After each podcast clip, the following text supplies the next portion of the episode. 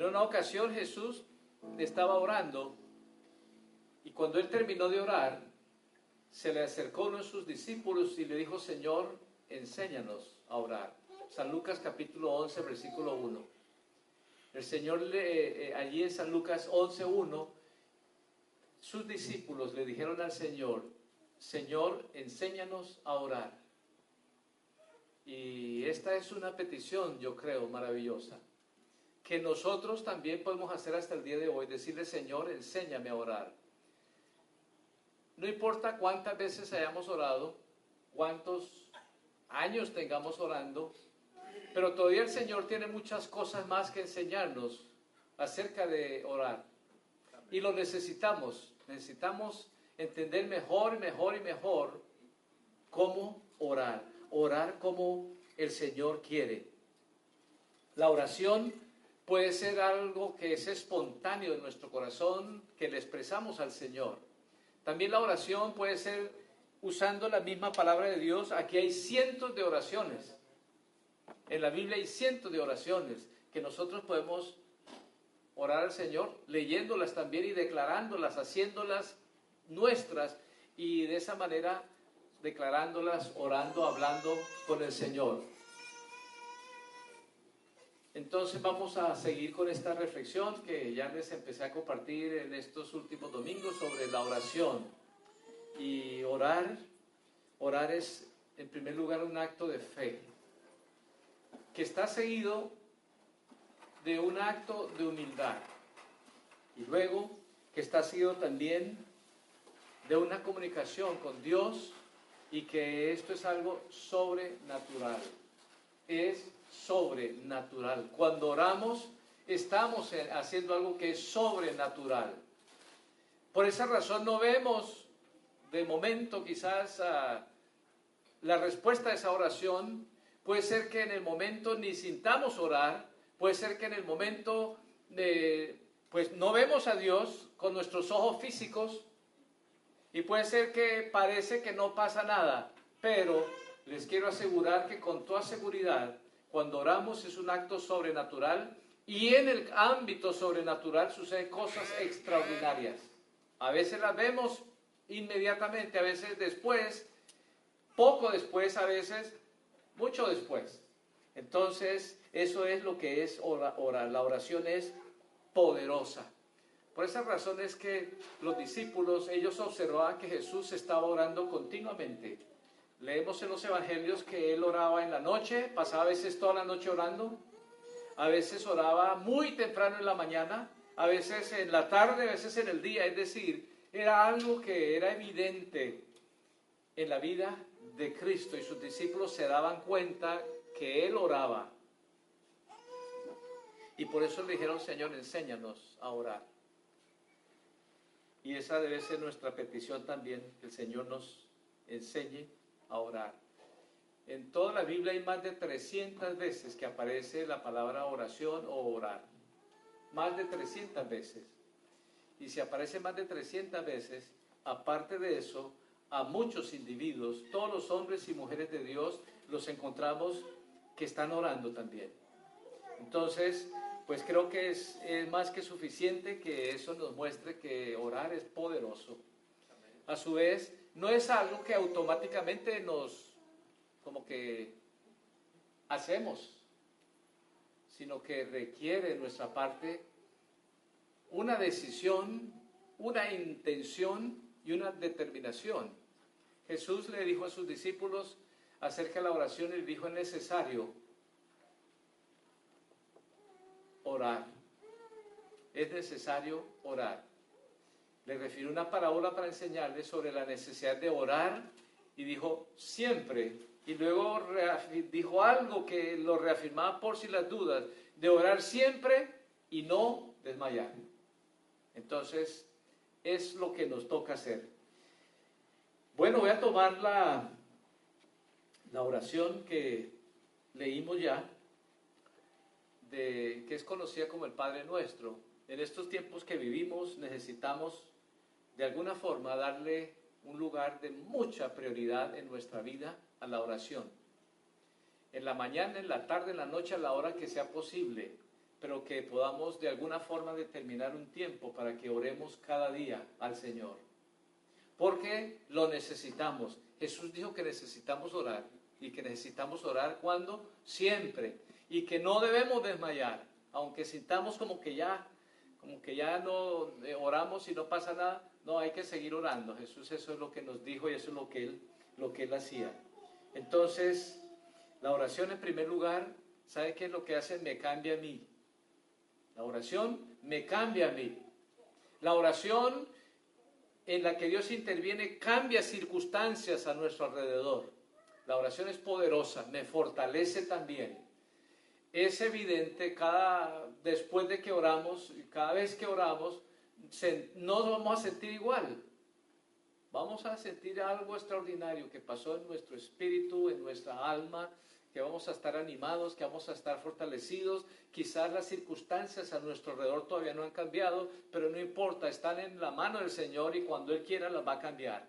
Y nosotros vamos a seguir confiando y esperando en Él, orando y clamando al Señor, dándole gracias por las circunstancias, sabiendo que Él va a obrar.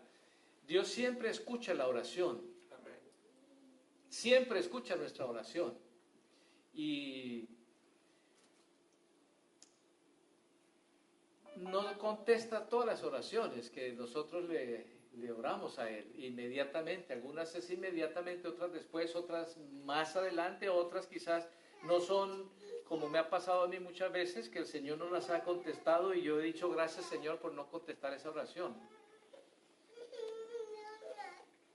Estaba en El Salvador en una época muy difícil de guerra y yo quería regresar a Guatemala, vivía en Guatemala y salía un bus a las 12 del día. Nunca salía a las 12 del día, salía a las 12 y 30, 12 y 45, pero esta vez por alguna razón nos atrasamos 5 minutos y llegamos 12 y 5 y todos pensamos, bueno, pues ese nunca sale a las 12, a las 12, sale a las 12 y media, sale a las 12 y 45.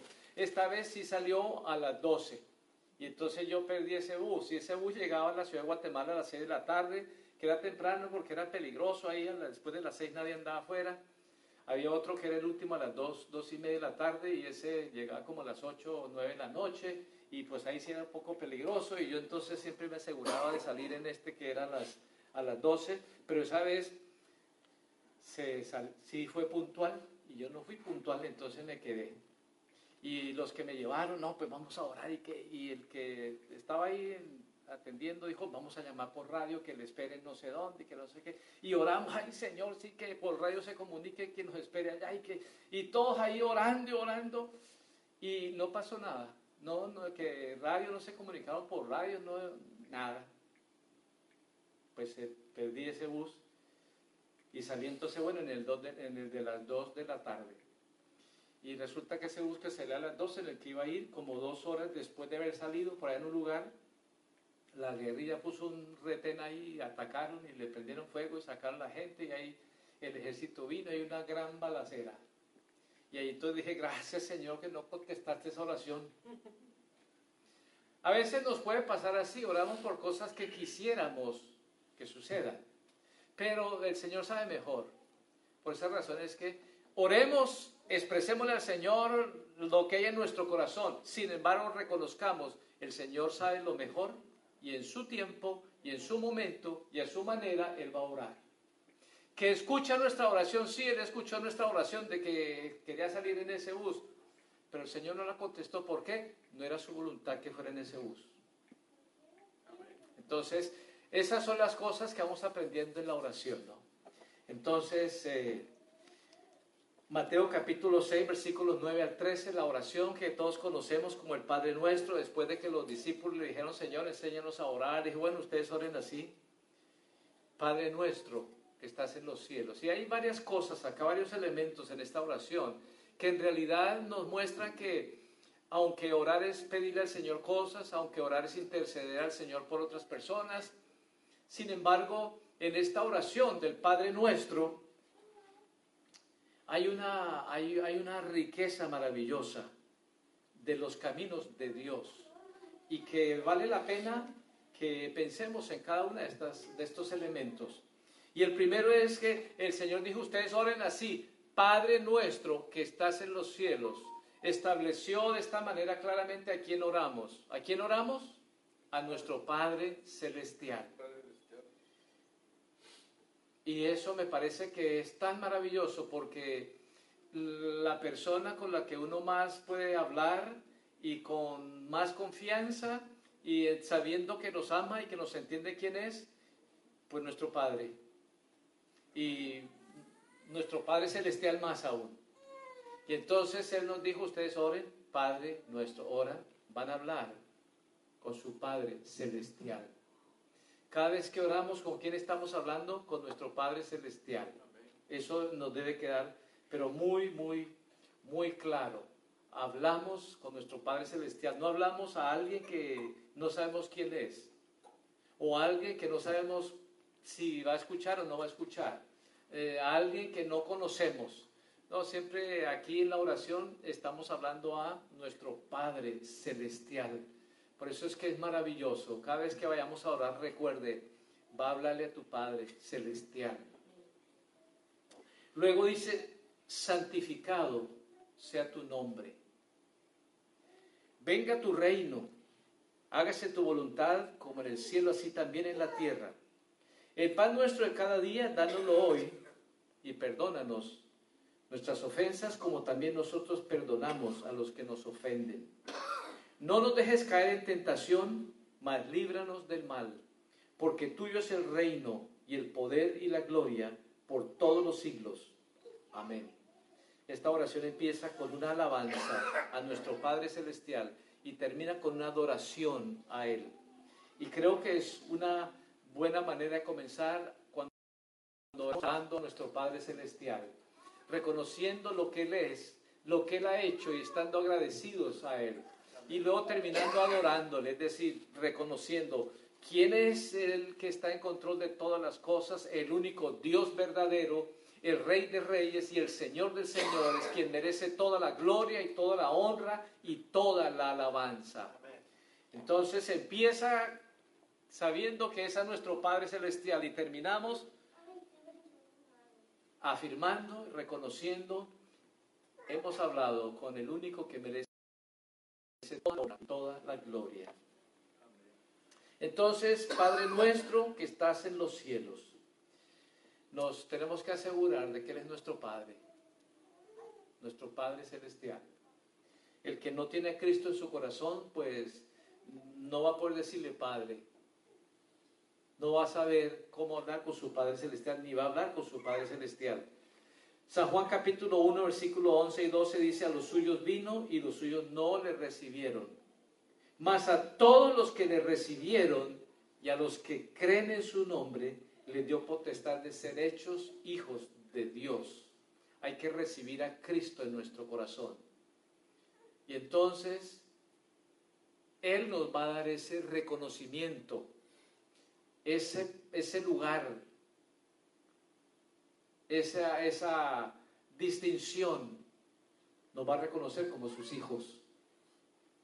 Entonces, pues que nos quede eso bastante claro, ¿no? Ninguna duda, cuando oramos es a nuestro Padre Celestial. No estamos orando a nadie más excepto que a nuestro Padre Celestial.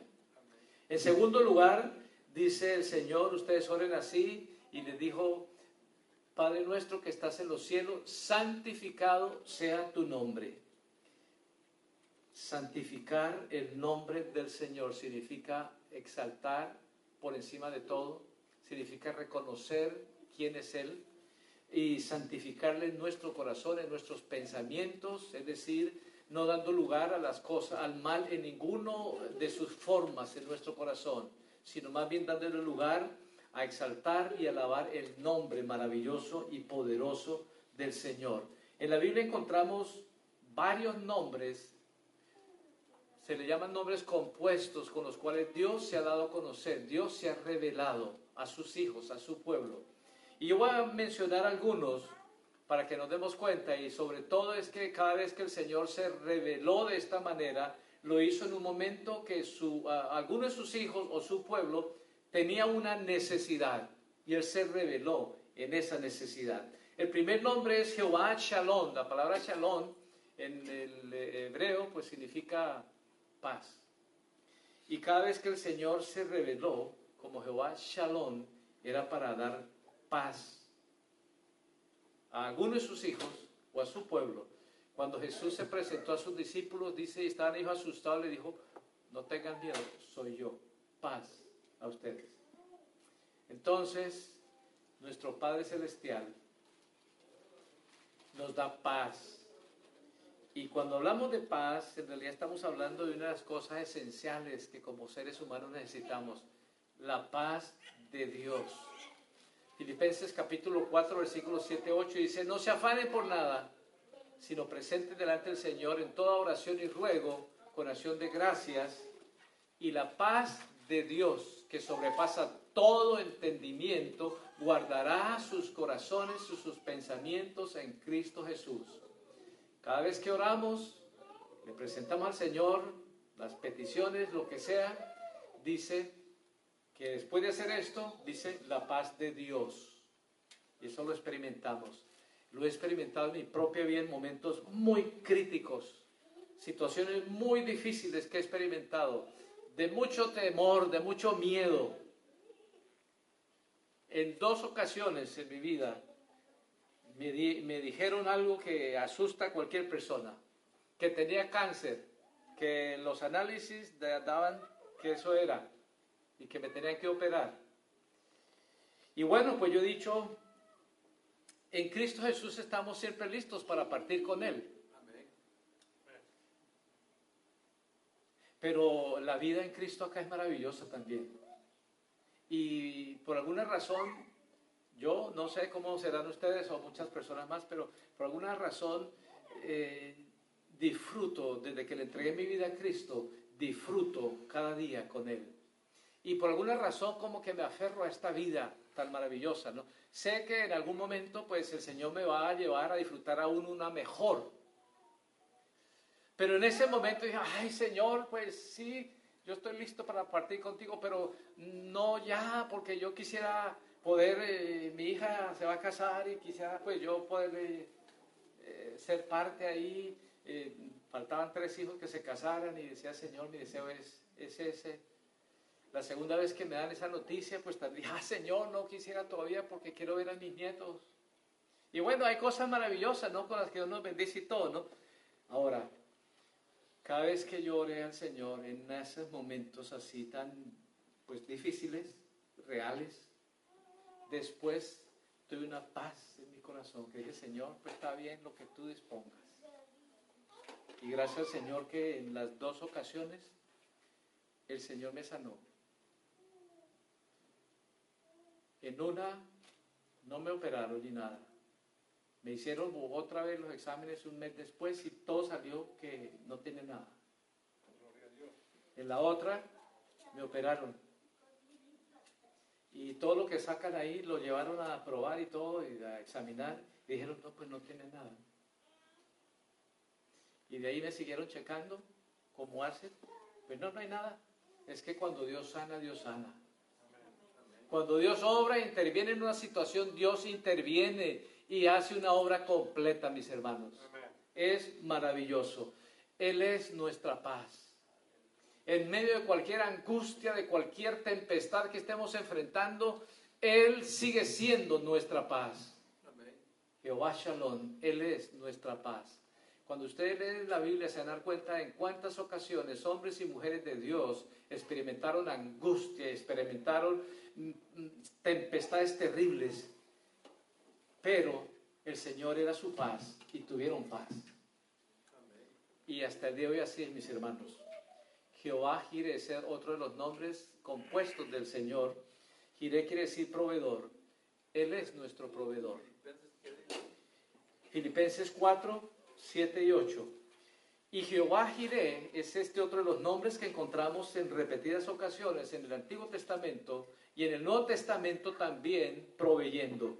Cada vez que alguien estuvo en angustia de necesidad, él se reveló como Jehová Jireh, es decir, proveyendo. ¿Qué necesitaron? Él les proveyó. El pueblo de Israel en el desierto se les acabaron los alimentos.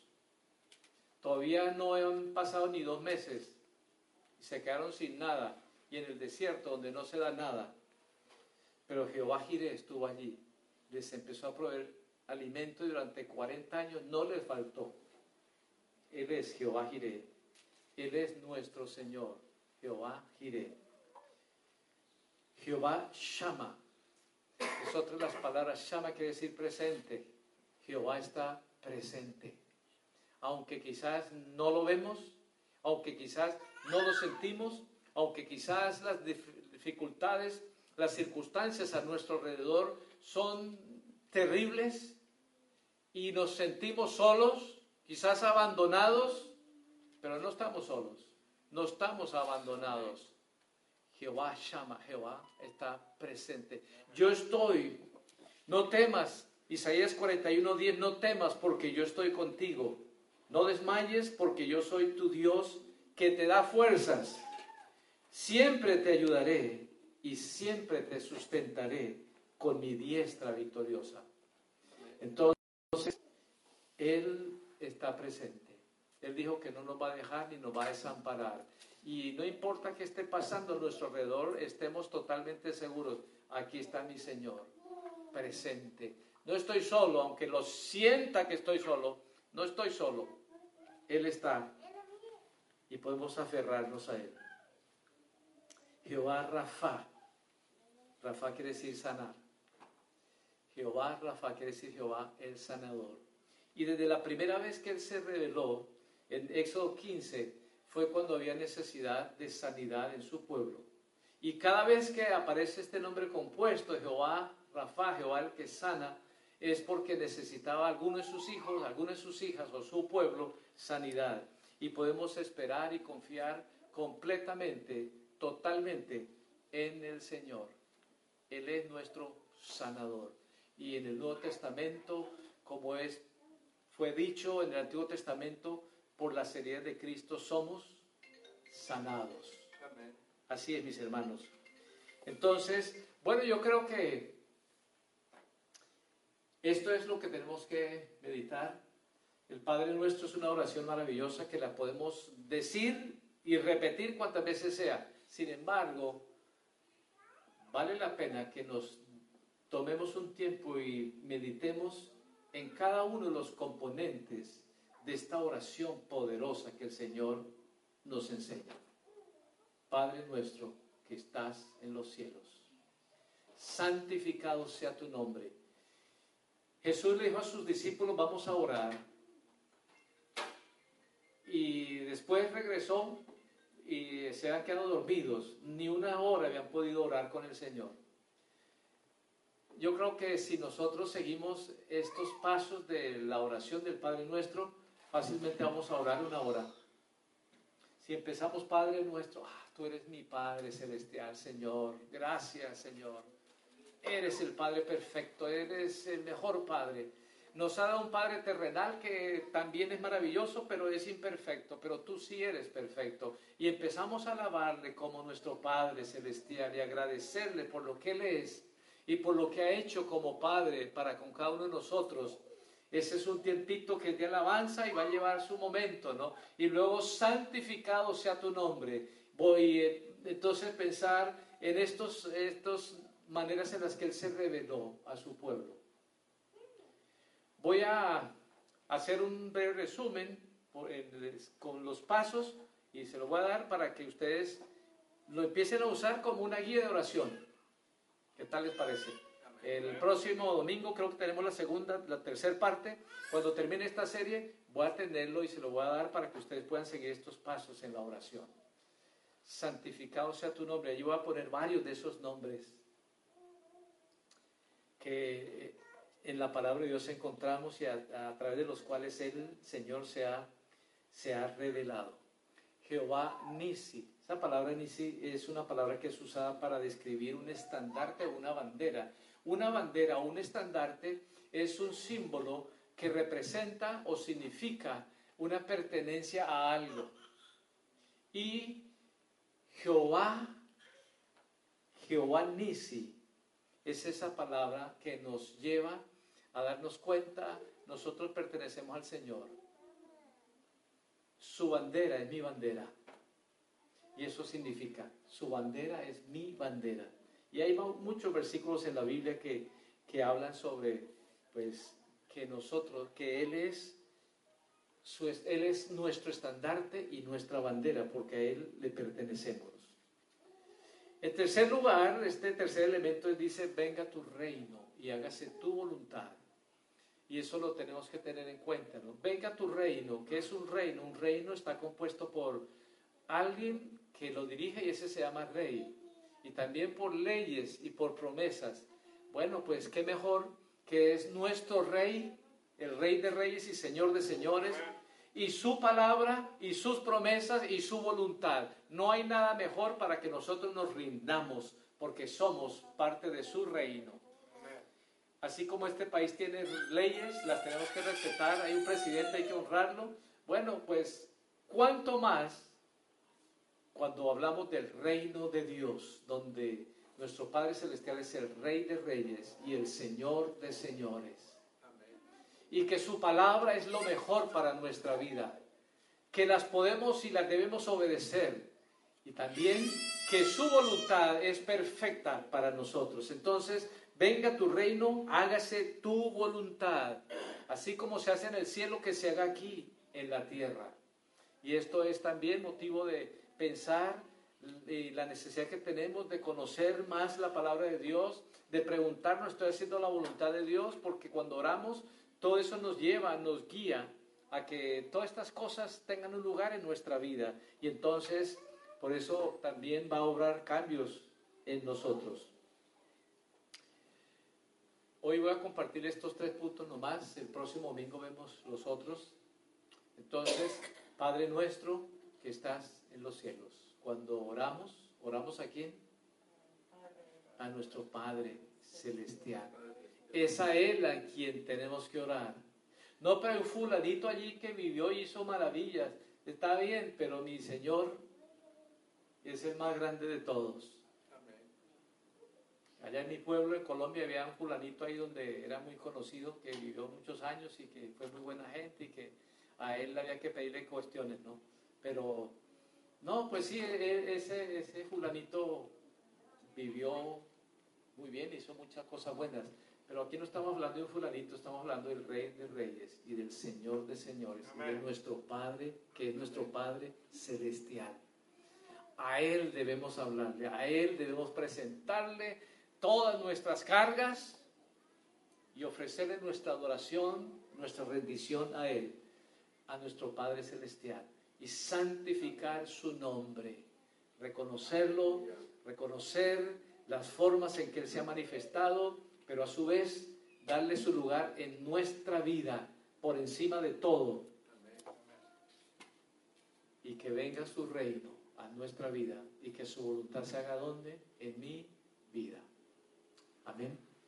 Vamos a orar y démosle gracias al Señor. Próximo domingo, Dios mediante, seguimos con la tercera parte de esta reflexión. ¿Por qué no se ponen de pie, mis hermanos? Hablemosle a nuestro Padre celestial. Gracias te damos, Padre, porque tenemos esta seguridad que podemos acercarnos como tus hijos.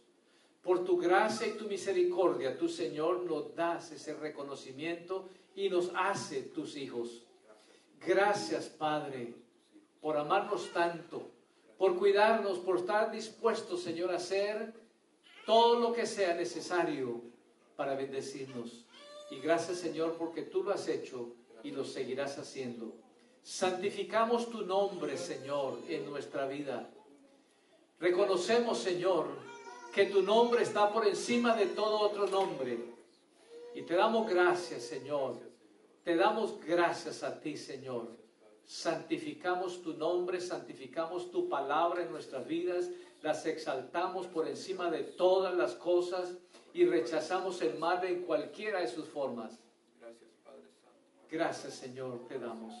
Gracias, Padre, te santificamos y te rogamos, Señor, que tu reino venga, gobierne en nuestra vida, gobierne en nuestra familia, gobierne, Señor Jesús, como se gobierna en el cielo, así en la tierra también, Señor Que donde quiera que estemos nosotros, Señor, podamos reconocer y darnos cuenta que estamos en tu reino, bajo tu gobierno, Señor. Gracias te damos, Padre, en el nombre de Jesús.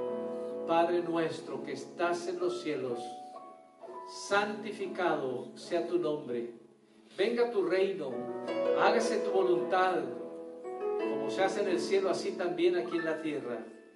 El pan nuestro de cada día, dándolo hoy, y perdona nuestras ofensas como nosotros perdonamos a los que nos ofenden. No nos dejes caer en tentación, Señor líbranos del mal, porque tuyo es el reino, el poder y la gloria por todos los siglos. Amén.